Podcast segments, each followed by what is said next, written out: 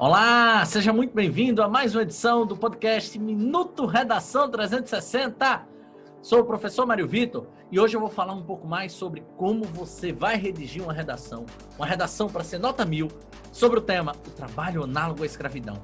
Primeiro ponto, você é cliente de várias empresas que já foram consideradas empresas que uh, trabalharam, que colocaram os seus servidores de uma maneira análoga à escravidão.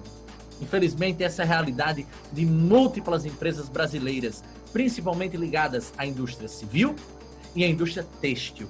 Né? A parte de engenharia civil e a parte de têxtil, que são extremamente importantes porque todos nós moramos e todos nós nos vestimos.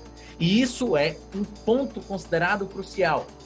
Desses trabalhadores análogos à escravidão, quase todos eles não possuem uh, ensino fundamental, ensino médio completo, ou até mesmo estão em uma situação de refúgio no país. Ou seja, são pessoas que desconhecem as leis trabalhistas e os seus direitos. Isso faz com que elas sejam colocadas em uma situação de não escolha.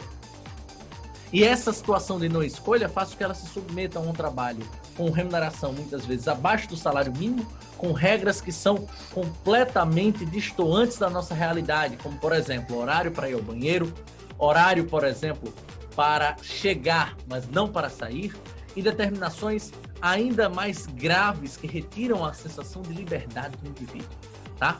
E aí a gente finaliza essa perspectiva tentando mostrar a você que o ponto crucial para se resolver esse problema é fiscalização, uma fiscalização assídua por parte principalmente do Poder Executivo brasileiro e, claro, educação para que todas as pessoas conheçam as leis trabalhistas e não mais se submetam a esse tipo de coisa. Tá bom? Lembrar você também da Fazenda Brasil Verde. Foi o primeiro caso da história do nosso país em que uma empresa, no caso a Fazenda Brasil Verde, foi considerada culpada em relação à Organização Internacional do Trabalho e à Convenção também das Américas por é, escravizar mais de 150 pessoas. Né? Gente, isso aconteceu entre os anos 80 e o ano 2000, ou seja, até um dia desse. Infelizmente, ainda temos milhares, quiçá milhões de brasileiros vivendo em uma situação análoga à escravidão. Fique atento para o podcast de amanhã. Amanhã a gente se vê de novo no YouTube e no Spotify. Valeu, até a